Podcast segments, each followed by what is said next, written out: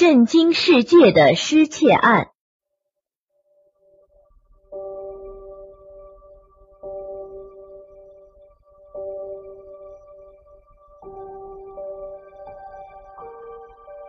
一九四一年十二月八号，珍珠港事件发生后，美国在北京的一切机关相继被日军占领。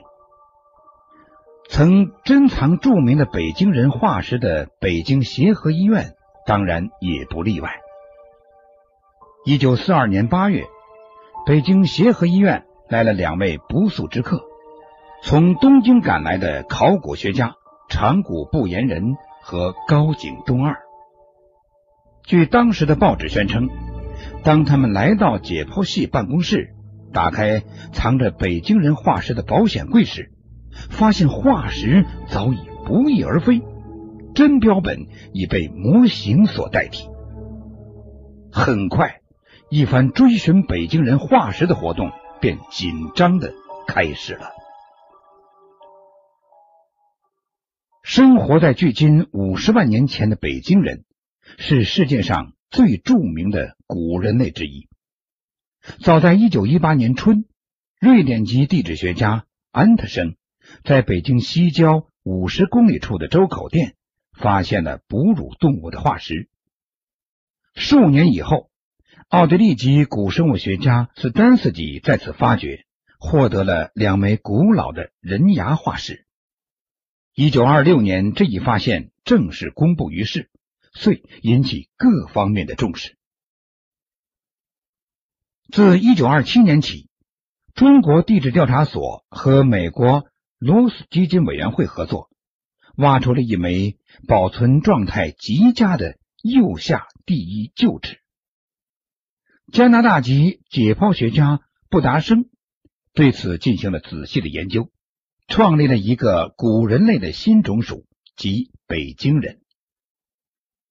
一九二九年，在我国学者裴文中教授的主持下，发现了一具完整的头盖骨化石，一下子便轰动了国内外。在一九二七年到一九三七年七月，卢沟桥事件爆发的十一年间，在北京人遗址里，先后发现了代表四十多个个体的人骨化石，数以万计的石器和丰富的。用火遗迹，北京人及其洞穴之家的发现，是古人类学、旧石器时代考古学、古脊椎动物学和第四纪地质学研究中的一件划时代的大事。它为研究人类的起源及其发展，为再现早期人类的生活面貌，提供了极其珍贵的第一手资料。北京人化石是人类精神财富中的瑰宝。一九四一年初，日美关系日趋紧张。当时从事北京人化石研究的德籍学者魏国瑞，想将地质研究所的所有人骨化石一起带走，放在纽约自然历史博物馆内继续进行研究。但是。中美合同早就明文规定，周口店发掘所得的一切东西完全是中国的财产，不得运出中国。魏国瑞为此事曾两次与裴文中先生一起前往美国驻北平公使馆，交涉北京人化石运美之事，并给远在重庆的原地质调查所所长翁文浩去电。商讨将化石暂运美国保存，等到战争结束后再运回中国。大约在八月间，翁在重庆代表中国方面与美驻华大使詹森交涉此事，达成协议。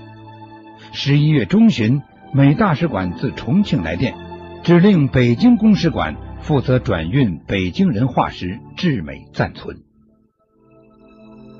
一九四一年四月，魏国瑞叫他研究室的工作人员胡承志把北京人头盖骨化石做成模型，寄往美国纽约的自然历史博物馆。随后为先程赴美。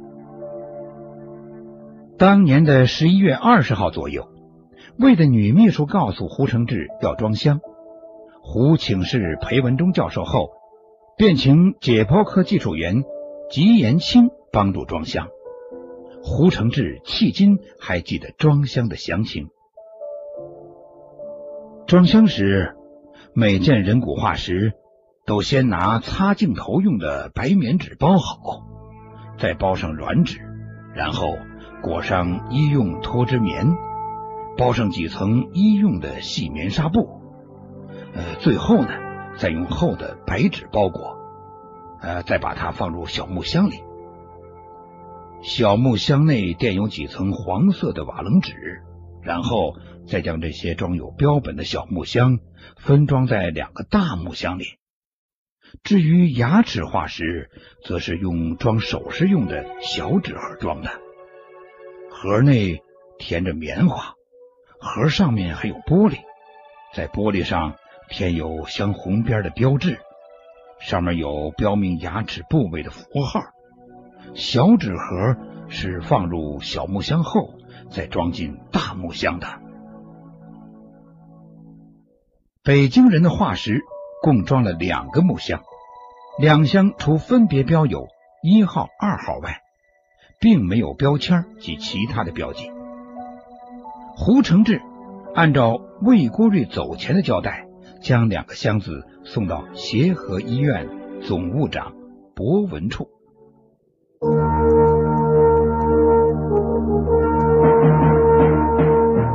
探索古代文明，寻找失去的世界，与外星人全接触，架起我们与先知的桥梁。打开神秘世界的大门，掀开世界神秘的面纱，金古奇观。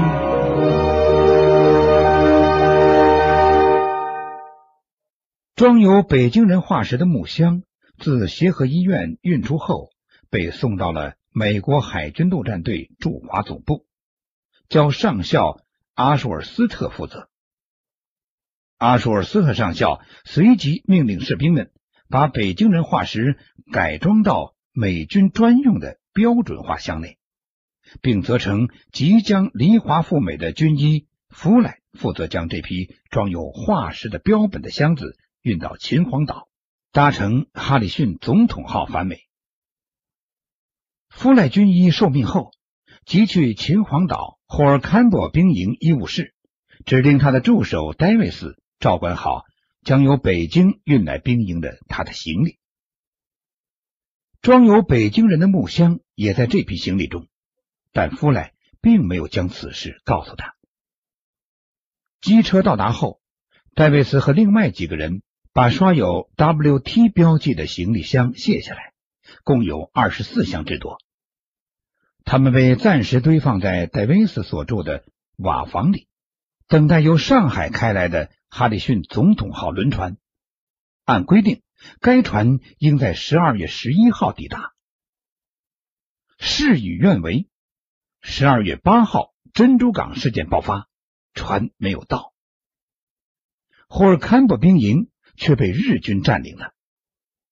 美海军陆战队队员统统成了俘虏，被押送到天津战俘营。当时每人只许携带不多的个人用品。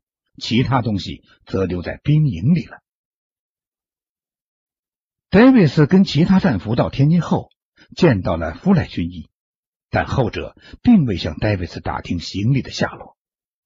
大约在一两个星期后，这些行李从秦皇岛运回天津，弗莱军医取回了他的大部分行李。当他打开属于他个人的一些箱子时，发现中国朋友送给他的一些纪念品以及教学用的现代人头骨标本已经丢失。至于上校委托他带的装有北京人化石的箱子，虽然仍在，但弗赖却没有打开来检查一番。此后，弗赖在天津将行李疏散了。据他称，这些行李分别保管在三处。瑞士人在天津开设的仓库，法租界上的巴斯德研究所，以及几个熟识而可靠的中国朋友那里。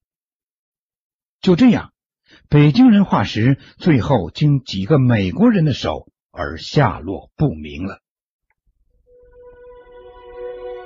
一九四二年八月间，发现北京人化石已不在保险柜内后，日方一方面在报上大肆宣扬北京人化石被窃，另一方面急找有关人员追问下落。次年四月间，日本的华北驻北屯军最高司令部。指派侦探定者凡情负责搜寻工作。定者这个人很厉害，仅用三天时间就问遍了所有有关的人员。裴文中教授受到非难，而博文则被关了五天，吃了不少苦头。据有的报道说，定者在日军全力支持下多方搜索，大约经过两个月的光景，忽然传出。在天津找到了北京人化石的说法，据说当时还特地叫魏国瑞的女秘书前去辨认，但是这位女秘书一到天津，刚下火车就被拦截住了，说是在天津找到的东西与北京人无关，要他返回北京，以后搜索也就停止了。不，这是耐人寻味的。抗日战争结束后，一九四五年十一月到一九四六年一月间，曾有通讯社报道，在东京发现了北京人化石，说是东京帝国大学交给盟军总部的，由总部的科学顾问、地质学家怀特摩尔保管着，准备送回中国。据说，怀特摩尔是在一九四五年日本投降后不久。奉命去东京盟军总部工作的，他同时受美国国务院之命和罗斯基金委员会的委托，前去东京寻找北京人化石。报上虽如此报道，但中国政府从盟军总部所接受的东西中，并没有北京人化石。为此，当时国民党政府驻日代表团的顾问李济博士。应中国经济部的要求，在东京曾先后五次寻找过北京人化石的下落，结果仍未找到。最后，代表团团长亲自出面，于一九四六年四月三十号致函盟军总部，请求进一步寻找这批珍贵的化石。真是踏破铁鞋无觅处吗？据说。怀特摩尔并未进一步去寻找，有人怀疑他所知道的内情比他说的要多，不过他始终否认这一点。与此同时，美军总部也曾动员在华美军寻找北京人化石的下落，结果仍踪迹全无。一九七二年，中美关系正常化有了突破。五月间，首批民间访问者来华访问，其中有一位就是美国希腊古物基金会主席詹纳斯。他对寻找北京人化石非常感兴趣。为了获得有关北京人化石下落的可靠线索，他登报悬赏，现在已将悬赏金额扩大到十五万美元。自一九七二年以后，在六年间。他共获得三百多个线索。他还到过菲律宾、希腊、苏联、香港、台湾。很遗憾，所有这些线索和所做的努力都没有能使他获得积极的成果。种种迹象表明，北京人化石这个无价之宝并未真正遗失。他们究竟在哪里呢？也许被埋在什么地方？也许被人有意隐藏起来了。